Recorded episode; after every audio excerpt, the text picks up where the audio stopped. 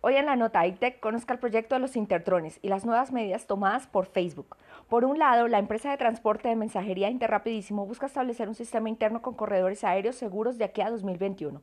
A finales de agosto, Amazon fue noticia tras recibir una autorización de la Administración Federal de Aviación para entregar productos en Estados Unidos por medio de drones. Esta semana, la empresa colombiana Interrapidísimo anunció que sigue los pasos del gigante del comercio electrónico de incluir esta tecnología en su red logística.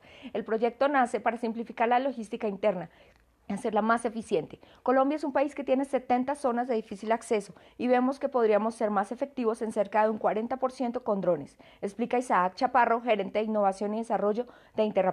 La compañía de transporte de mensajería lleva meses trabajando de la mano con la Asociación de Profesionales de Drones para consolidar un sistema de corredores aéreos entre estaciones fijas de diferentes sucursales de Interrapidísimo, tanto a nivel rural como urbano. El gerente explicó que ya llevaron a cabo pruebas exitosas para transportar documentos entre caseríos del Amazonas con ayuda al hospital regional, lo que les permitió validar el proyecto en zonas de difícil acceso. De hecho, contemplan que los dispositivos resulten útiles a la hora de hacer envíos en medio de cierres viales ocasionados por derrumbes, por ejemplo.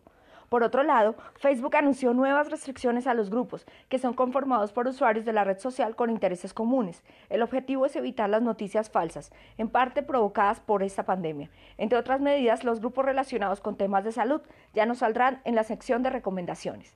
Soy Lady Fajardo para el poder de una visión de G12 Radio.